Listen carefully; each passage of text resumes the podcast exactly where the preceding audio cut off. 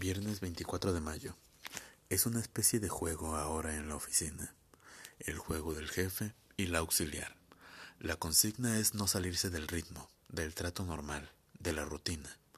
A las nueve de la mañana distribuyo el trabajo a Muñoz, a Robledo, a Avellaneda, a Santini. Avellaneda es una más en la lista, solo una de todos esos que extienden su mano frente a mi mesa para que yo les entregue las planillas. Allí está la mano de Muñoz, larga, rugosa, con uñas tipo garra. La mano de Robledo, corta, casi cuadrada.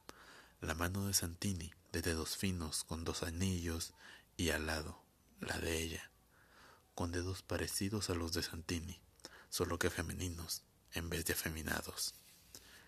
Ya le avisé que, cada vez que se acerca con los otros y extiende su mano, yo deposito mentalmente claro un beso de caballero sobre sus nudillos afilados, sensibles. Ella dice que eso no se nota en mi cara de piedra.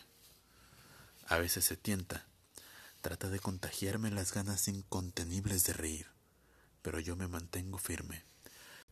Tan firme que esta tarde Muñoz se me acercó y me preguntó si me pasaba algo, pues hacía unos días que me notaba un poco preocupado. ¿Es por el balance que se acerca? Está tranquilo, jefe, los libros los ponemos rápido al día. En otros años hemos estado mucho más atrasados. ¿Qué me importa el balance? Casi le hago la risa en la cara, pero hay que disimular. ¿Usted cree, Muñoz, que llegaremos?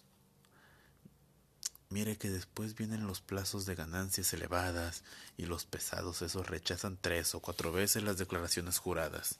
Y claro, nos empezamos a atorar con el trabajo. Hay que meterle, Muñoz. Mire que este es mi último balance y quiero que salga al pelo. Dígaselo a los muchachos, ¿eh?